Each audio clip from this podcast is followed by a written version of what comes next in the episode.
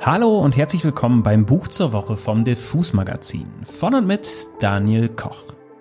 Heute geht es um den Roman Der Stoff, aus dem die Tränen sind von Alexandra Kleeman. Ins Deutsche übersetzt für den Kein und Aber Verlag wurde es von Christiane Siebherr und Anna-Christine Kramer. Es ist ein Buch, das euch trifft wie ein Hitzeschlag. Oder ein Sonnenstich.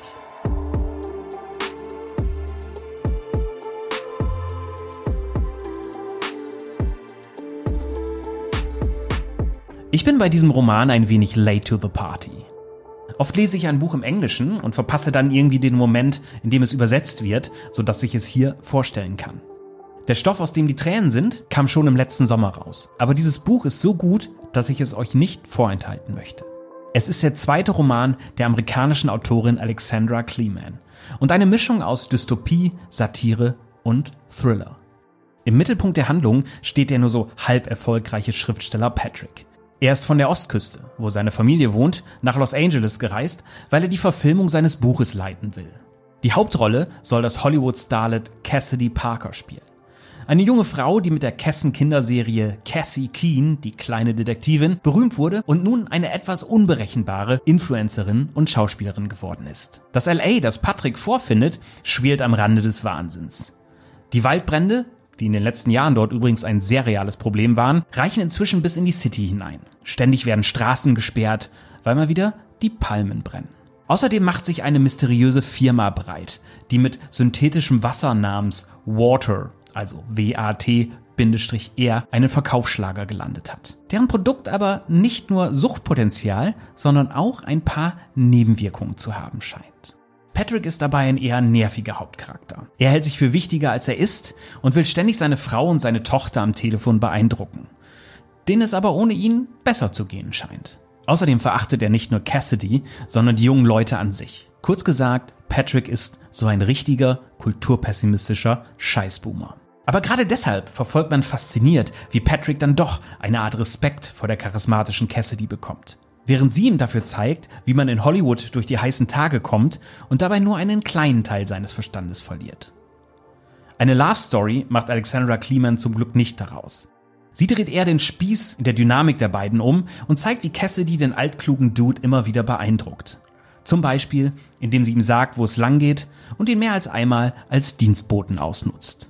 Obwohl Patrick doch der Kreative ist. Ich möchte wie immer jetzt einmal für euch in den Roman reinlesen. In dieser Szene steht Patrick gerade gejetlaggt in Hollywood und lässt sich von zwei aufgedrehten jungen Regieassistenten auf einem Handybildschirm das neueste virale Video von Cassidy Parker zeigen. Und darauf sieht er folgendes. Die junge Frau blickt rasch zur Kasse, dann wieder nach unten.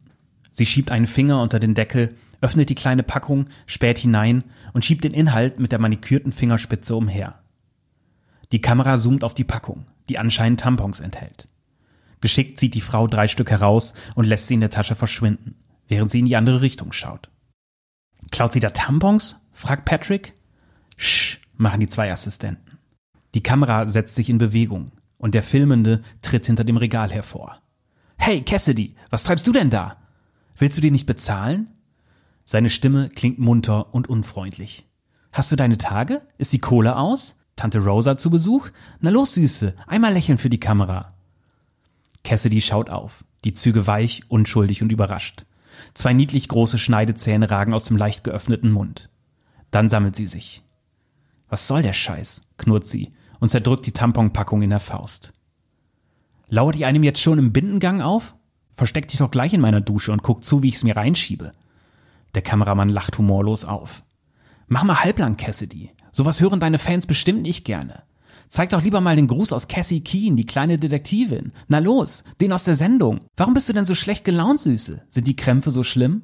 Cassidy stößt ein seltsam ersticktes Geräusch aus und schleudert etwas auf die Kamera. Und ein Chaos aus leuchtend bunten Zylindern explodiert vor der Linse wie dickes, ungelenkes Konfetti. Die Kamera richtet sich kurz auf den Boden, sucht dann wieder nach Cassidys Gesicht. Fuchsteufelswild schnappt sie nach dem Handy. Lösch das sofort, du Wichser, oder ich nehme dir das scheiß Handy weg. Die Aufnahmen stammen also von einer Handykamera. Patrick kratzt sich am Hals, wo sich ein brennendes Jucken auf seiner heißen Haut ausbreitet. Die Auflösung ist unglaublich. Smartphones sind das einzige auf der Welt, das immer besser wird. Jetzt, da sich die zwei in Bewegung gesetzt haben, kann die Kamera nicht mehr ganz so mühelos mithalten. Cassidy kommt mit ausgestreckten, krallenartigen Händen auf den Mann zu, greift sich Artikel aus den Regalen und schleudert sie mit voller Wucht auf seine Arme oder seinen Oberkörper, weswegen das Bild ruckelt und wackelt. Er bemüht sich weiter um unbekümmertes Geplapper. Sag mal, die fünf Monde des Streeton war ja ein einziges Geldgrab. Musst du deswegen jetzt deine, äh, Damenprodukte mitgehen lassen? Steht es wirklich so schlimm um Cassie Keen? Anhand der längeren Pausen in seinem Gewäsch wird allerdings klar, dass er sich wehgetan hat. Er läuft immer schneller rückwärts davon und stößt gegen die Metallkanten der Regale. Fein säuberlich angeordnete Keks- und Crackerpackungen landen leise knisternd auf dem Boden. Cassidy Carter hat ihn in die hinterste Ladenecke zu den Putzmitteln getrieben und schlägt mit einer Großpackung hypoallergenem Waschmittel auf ihn ein. Sie hält den Griff mit beiden Händen umklammert und schwingt die Flasche wie einen Vorschlaghammer. Ihr zartes Armband glitzert. Sie fährt ihn an, er solle ihr das Handy geben, aber sie hat noch mehr zu sagen.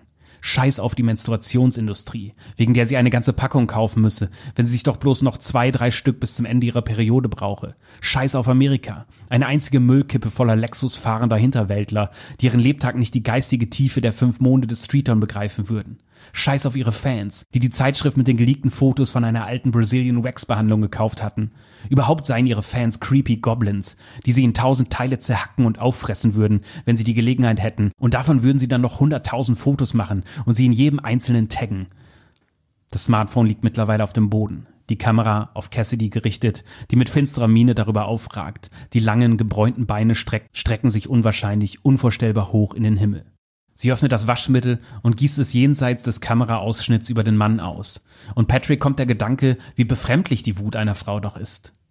In einem Gesicht, das rein auf Schönheit abgerichtet ist, stellen hässliche Emotionen eine Perversion grundlegender Prinzipien dar. Ähnlich wie die riesige, kokosnussfressende Rattenart, die auf einer tropischen Insel zufällig entdeckt wurde, als ein Exemplar einem vorbeigehenden Wissenschaftler auf den Kopf fiel. Während Cassidy auf Kopf und Rücken des Kameramanns einprügelt, verzerrt sich die untere Hälfte ihres Gesichts in unkontrolliertem Zorn. Die Unterlippe gibt ihre glatten, quadratischen Zähne frei.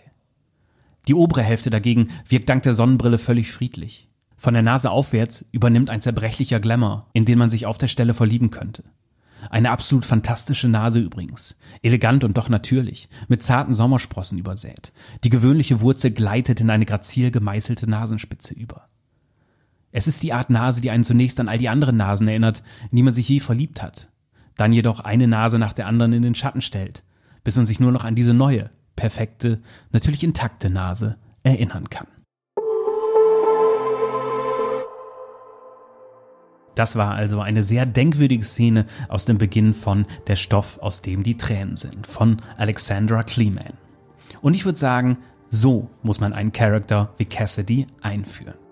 Ich habe dieses Buch, wie gesagt, schon im letzten Jahr im Englischen gelesen. Da heißt es übrigens Something New Under the Sun. Ein sehr passender Titel, wie ich finde, denn die Story wird mit der Zeit so fiebrig, dass man wirklich glaubt, einen Sonnenstich oder einen Hitzeschlag zu bekommen. Zugleich verstärkt der Roman natürlich Ängste, die ja durchaus real sind, wenn man schaut, wie massiv der Klimawandel voranschreitet. Alexandra Kleeman wird dabei aber nicht pathetisch oder reißerisch. Sie fährt einfach langsam, aber gnadenlos die Temperatur hoch mit kleinen verstörenden Szenen, die man erst fast überliest, nur um sie dann wie ein nervöses Flimmern über der Story zu spüren. Trotzdem soll diese Folge natürlich eine ausdrückliche Empfehlung sein. Also höre ich jetzt besser damit auf, euch vor diesem Roman Angst zu machen. Freut euch eher auf eine Leseerfahrung, wie man sie nicht alle Tage hat. Und die wird euch sicherlich noch ein bisschen länger beschäftigen, wenn ihr das Buch durch habt, mit dem übrigens sehr fantastischen Ende. Und Ende ist ein gutes Stichwort. Da bin ich nämlich wieder angelangt. Das war es für heute mit dem Buch zur Woche vom Diffus Magazin. Mein Name ist Daniel Koch und ich habe euch das Buch Der Stoff, aus dem die Tränen sind von Alexandra Kleeman vorgestellt. Erschienen ist es im Verlag Kein und Aber in der Übersetzung von Christiane Sipea und Anna-Christine Kramer. Und damit sage ich Tschüss und bis zum nächsten Buch.